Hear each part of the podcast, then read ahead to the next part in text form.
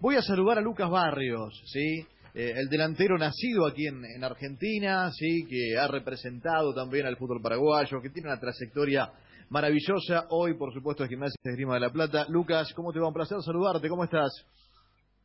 Hola, buen día. ¿Cómo les va?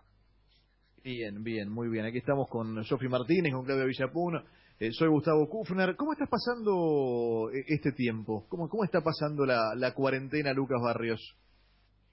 No, acá, como todo, ¿no? Estamos eh, encerrados en casa, a veces uno sale a, hacer cosas esenciales, nada más, pero la verdad cuidándonos y bueno, como todo, esperando que todo esto pase rápido, ojalá que, que salgamos lo más rápido posible esta situación, así como salió salieron muchos muchos países, así que eso esperamos, ¿no? Porque las ganas de entrenar y las ganas de volver a la vida normal son muchas, ¿no? Eh, Lucas, eh, ¿estás viviendo en, Capital Federal, en provincia? ¿Dónde estás? En provincia, en provincia acá en Tigre. Provincia. En Tigre estás, estás, cerquita.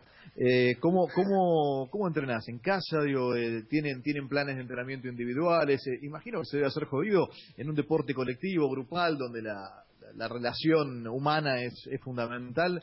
el tema de hacerlo solo, quizás, ¿no? Sí, es, es un poco difícil, ¿no? Entrenar solo, porque a veces, muchas veces nosotros estamos de vacaciones un mes, pero nada, en un mes se, se pasa rápido y, y, volvés a entrenar con todos tus compañeros. Ahora ya casi llevamos tres meses y la verdad que se hace difícil, pero a la vez también estamos apoyados porque nada, tenemos charlas por Zoom y, estamos siempre acompañados por el cuerpo técnico de gimnasia y, y bueno, eso también se hace fácil y al darte rutinas a ellos y todo, también eh, te ayuda, ¿no? ¿Cómo son esas charlas? ¿Está Diego? ¿Cómo, son las charlas de vía Zoom hoy con, el cuerpo técnico del plantel? No, muchas veces está el profe, ¿no? Que es el que se encarga en este momento eh, de la parte física, más que nada, ¿no? Y bueno, yo he tenido la posibilidad también de hablar con Diego, pero la verdad es que, que en estos momentos siempre se encarga el profe, ¿no? Lucas, ¿cómo estás? Sofía te saluda. Primero, gracias por la nota. ¿Me, dijiste que la nota, que es la primera vez que das una nota tan temprano? Sí. ¿Estás, medio dormido? Decir la verdad, puedes responder cualquier cosa. a veces con el cambio de horario afuera he dado más Una, más que otra, pero la verdad que es la primera vez.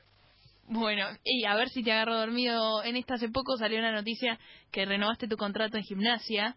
Eh, las condiciones de negociación hoy en día no son las que eran hasta hace unos meses. Con la crisis, el coronavirus, eh, la situación cambió. Se habló mucho también del sueldo de los jugadores este tiempo. ¿Cómo fue tu caso? ¿Cómo fue esa charla y esa negociación? Si fue necesario bajarte el sueldo para adaptarte a esta nueva realidad de los clubes.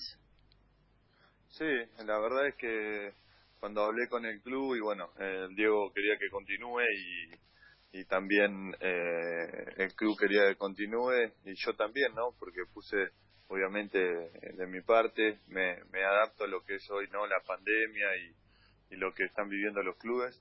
Eh, la verdad es que es una situación difícil para todos los clubes, ¿no? Y la verdad es que yo quería continuar en gimnasia. Y, porque tuve la mala suerte de lesionarme, apenas llegué y no pude jugar y justo se paró el campeonato entonces no me quería ir de esta manera, eh, quería volver y jugar y hacerlo bien, así que nada, eh, me adapté a las condiciones del club y la verdad que eh, muy contento de seguir en gimnasia porque era lo que quería y, y espero que cuando vuelva al fútbol hacerlo de la mejor manera, ¿no? Lucas, ¿cómo estás? Acá te saluda Claudia. Eh, pensaba, hablabas de la, de la realidad de gimnasia, ya tenés contrato. ¿Cómo vivieron ustedes eh, esta cuestión de la suspensión de, de los descensos? Eh, porque digo, debe ser raro entre lo que uno puede pensar y la situación personal de estar en gimnasia y saber, bueno, nosotros veníamos luchándola y de repente, bueno, ya está, ya estamos acá, nos quedamos en primera sin, sin, sin pelearla más. Digo, ¿cuál fue la sensación?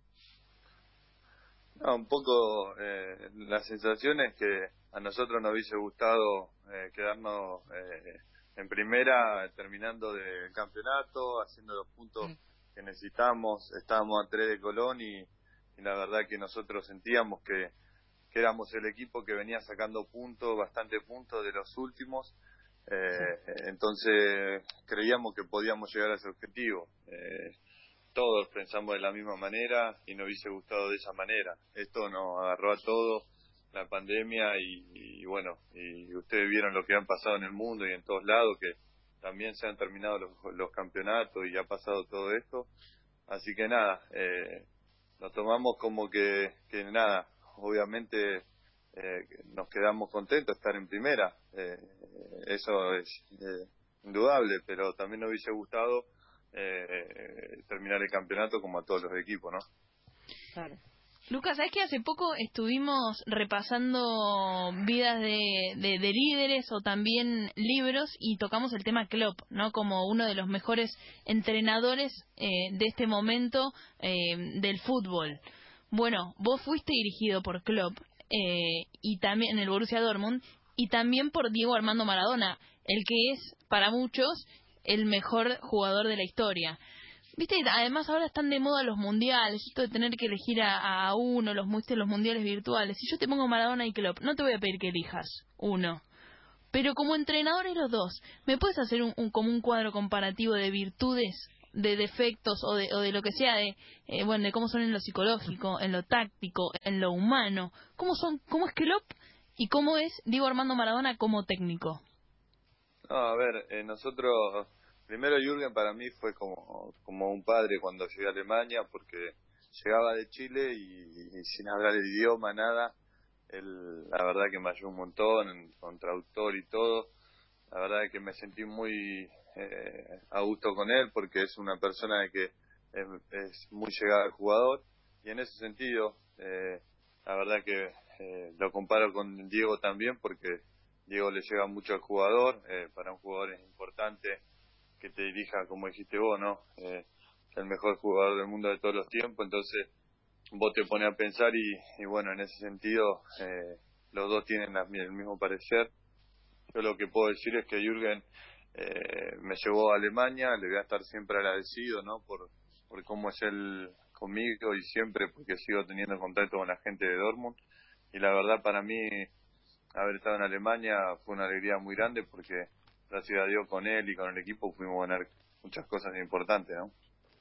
Háblame de ese vestuario, Lucas, porque además fuiste fundamental en la, en la obtención de esa Bundesliga de, temporada 10-11, 2010-2011, pero estaba Lewandowski, estaba Mario Becek. Háblame de ese vestuario, ¿cómo era, cómo era ese vestuario? ¿Cómo era un, par de horas antes de un entrenamiento? Eh, ¿Qué se hacía? ¿Cómo, son esos muchachos? No, la verdad que cuando yo empecé a hablar el idioma eh, era diferente, viste, a lo primero, primer año llegás y viste, no, no, no entendía nada y, y era un poco difícil y hablaba algunas palabras en inglés, pero después me empecé a alargar con el alemán y, es, increíble. Eh, jugadores con, con tanto nombre, con tanta... Eh, con tantas chances de seguir en equipos importantes, ¿no? Como fueron todos estos jugadores, ¿no? Mario se fue a, Bayern Múnich, eh, Lewandowski también, después Ika Gundogan se fue a Manchester City. La verdad que hicimos un grupo muy bueno de jugadores y cuando tenés jugadores importantes, eh, un buen grupo y encima eh, tenés buenas personas en ese grupo, conseguí lo que conseguimos. Pudimos ser campeones de la Bundesliga dos veces y de la Copa Alemana, así que Jürgen armó un, un buen equipo y un buen grupo, ¿no? ¿Le, metiste, le metiste algo, alguna costumbre argentina? ¿Alguno? No sé, algo de música, el mate, no sé, no sé, no sé qué es lo que te gusta. Asado y mate, siempre. Venían a comer asado, sí.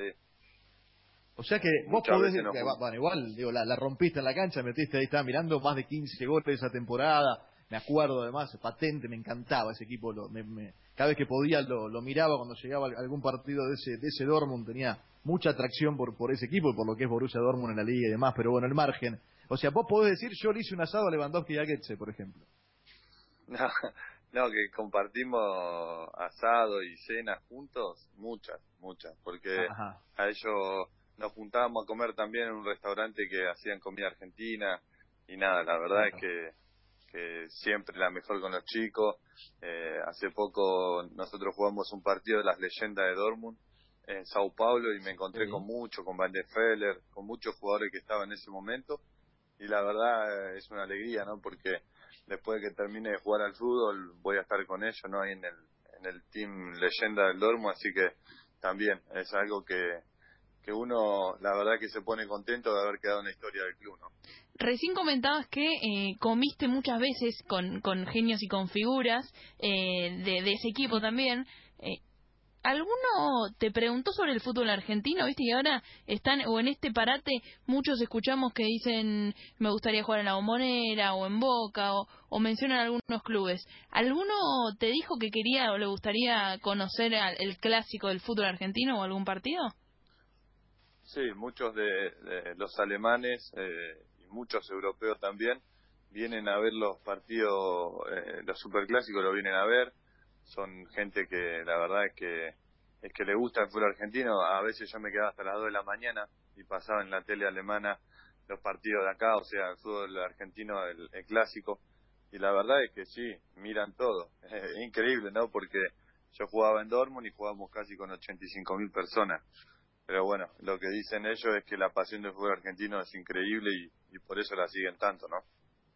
Claro, claro. Bueno, ya estamos en el final del programa. No, no puedo saludarte, agradecido Lucas, obviamente, por, la charla, pero sin que nos dejes alguna anécdota. ¿Está tan loco Klopp o no? Contanos alguna de, vestuario de, de Jürgen.